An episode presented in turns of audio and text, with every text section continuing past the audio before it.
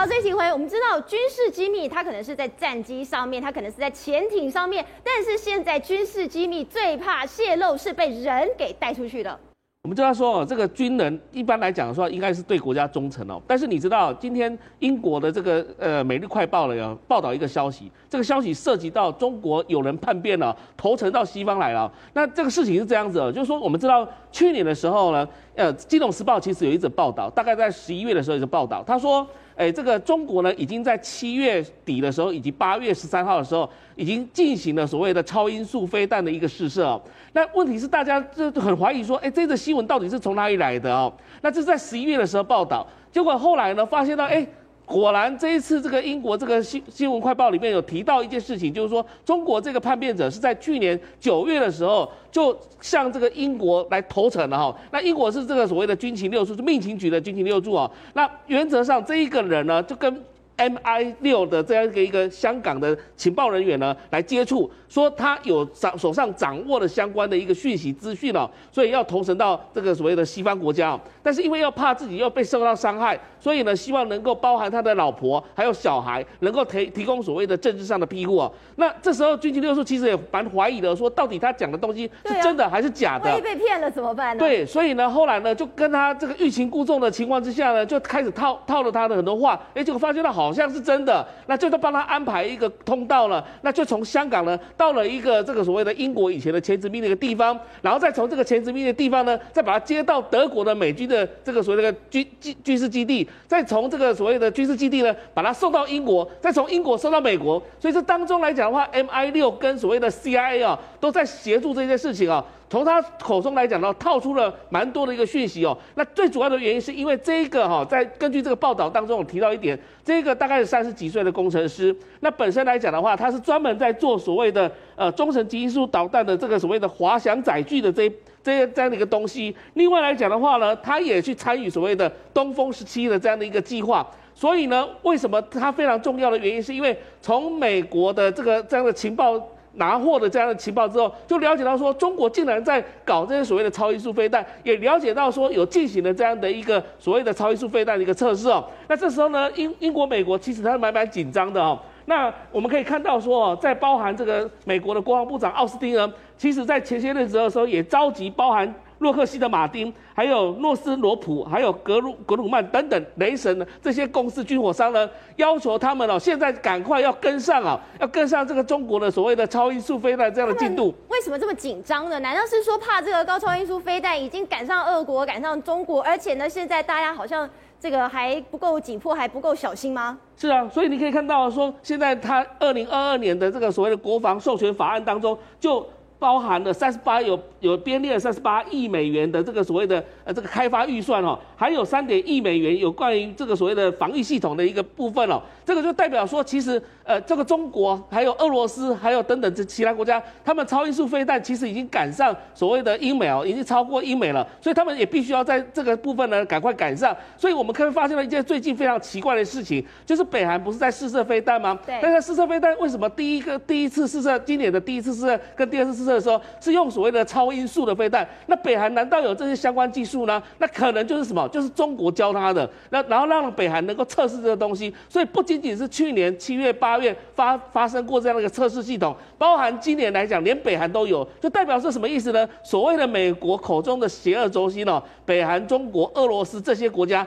原则上都已经有超音速的一个系统的一个这样的一个一个技术哦。那美国因为英国必须要赶上，而这一个所谓的投诚者呢，呃，原则上来讲的话，就是说可以提供给西方国家相关的技术。除了这个之外呢，当然可以了解到整个中国内部的整体的一个状况。好，所以惠珍的确啊，我们讲到中国最近是屋漏偏逢连夜雨，除了它的军事机密竟然就被这科学家带到了欧洲，带到了英国去之外。还有就是呢，之前我们一直在讨论所谓的共富论，共富论，但是没想到啊，现在共富论到地方政府的这个财务都出现了状况。对，其实现在中国有很多的一些影片传出来，就是说什么呢？哎，奇怪，怎么有一个大妈去邮局要去银行要领钱，就钱怎么领都领不出钱来。而且这还不是，你看，他就跑出来讲说，为什么我在领钱领不出钱，领不出钱，这里面的人完全不鸟他，外面有多少人在排队，都是要领钱。所以呢，这个情况还不是只有一个地方，有好几个地方。现在你看到那个河北，那除了河北之外，河南也有传出类似的情况，因此就有当地人讲说，哎，现在是不是其实中国已经没有钱呐，然老百姓好像没有办法从银行领出钱来，也导致大家认为说中国是不是已经财政窘困到现在连提款卡都提不出钱的这个问题呢？那当然，到底这个是个别现象，或者是呃多数现象还不确定。你但是一个东西非常确定是什么？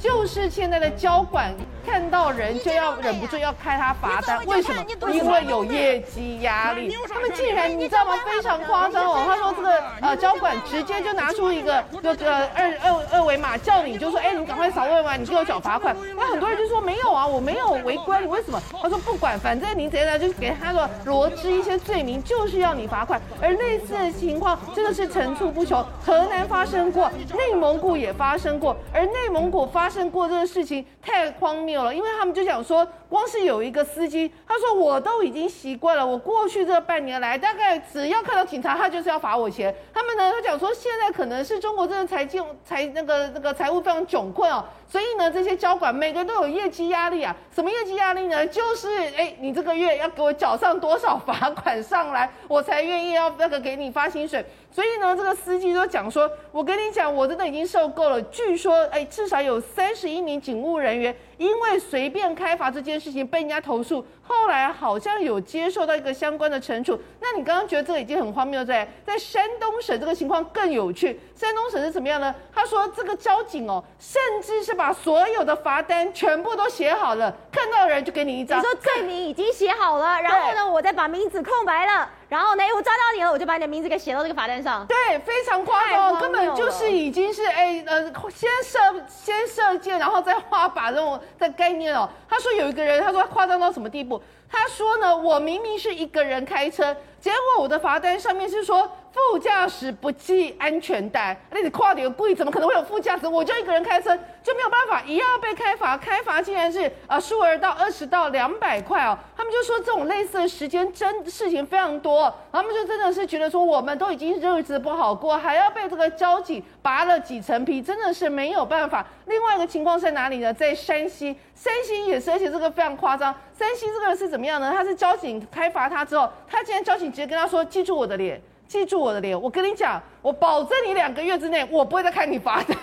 还有用这种方式，他讲说怎么还有这种事情？我违规你开罚我，我没有违规，你凭什么还罚我？而且还叫我记住你的脸，就觉得实在是太不可思议。后来就说这些交警呢，就是跟他们吐苦水，就说事实上我们每个人都有业绩的压力。那事实上也是因为这业绩压力，你可以发现什么？交警竟然搏命演出，哎，怎么说搏命演出呢？竟然在这个中国有一些画面，你看你们看到那辆车，是上面有一个警察，哎，你你再看一下，耶。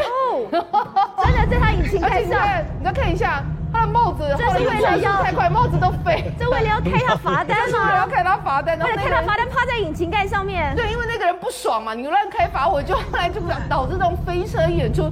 不知道人还以为上演零零七，真的是实在是太夸张。由此可见，其实中国这个问题真的还蛮严重。另外一个还有什么样的状况呢？就是有一些人，他明明就没有隔离需求，然后就给你罗织一些理由说，哎，你现在去隔离旅馆，那为什么要叫你去隔离旅馆？因为你跟隔离旅馆之后，你吃东西，你干嘛，全部都要花钱，就搞得这些人心想说，天哪，我那我干脆就不要出门，我也不要就是移动，省得我到这个城市，到了那个城市，每到一个地方，他们叫我去隔离，隔离之后到最后，全部都会变成。是被你们这些地方政府扒了好几层皮哦。啊，所以我们真的不知道这到底是共富论还是共苦论啦哈。不过呢。其实现在台湾民众也很担心，今年这个年能够好好过吗？我们来看到今天呢，我们的疫情本土案例是加二十一，桃园爆出了三个不明源头。不过其实啊，今天在高雄虽然是爆出了八例，但是呢，大家很担心啊，这个八例的基因定序出来了，就是所谓 Omicron 的妹妹 BA two。所以李医师，像这样子一个 Omicron 肆虐的一个情形，大家很担心说这是一个快速传染。可能呢，我在这边吃一个面，十四分钟就可能被传染，这我需要担心吗？现在高雄这一株罗一钧今天再确定一下嘛，哦，这个跟大家厘清，就是菲律宾那边来的，然后这几天媒体在说是 Omicron 的妹妹这样子，然后呃，他在丹丹麦现在看起来取代掉了 BA one，取代掉他的哥哥，然后估计我现在看到好几个专家估计，日本那边也有报嘛，吼。日本也有公布，他们也找到了一些 Omicron 的妹妹哈，这个 BA two。